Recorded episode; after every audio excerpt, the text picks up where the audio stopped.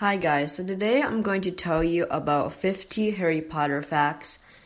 And today I'll just give you five, and there will be a few parts to it.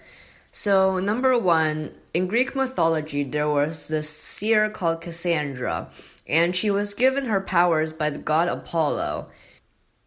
And Cassandra was cursed so that no one believed her prophecies. And in the books, there was Professor Trelawney, and her great great grandmother was also named Cassandra, and she was a seer too. Unfortunately, no one actually believed Trelawney's prophecies.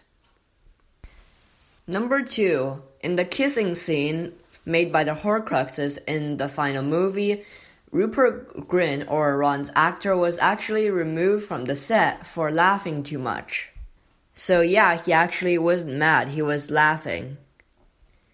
Number three, Rupert Grint and Daniel Radcliffe, so the Harry and Ron's actors, they both admit to having a crush on Emma Watson, Hermione's actor in their earlier films. Number 4. Have you ever wondered why The Goblet of Fire was so much longer than the other books? So basically, there was a huge plot hole that J.K. Rowling had to cover. She even cut a character from the final story because of the plot hole.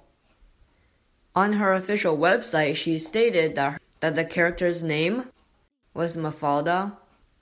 And number five, and this is a really good one, Rowling published The Philosopher's Stone on the same year that the Battle of Hogwarts took place, and this is also a reference to J.K. Rowling's quote, I open at the close.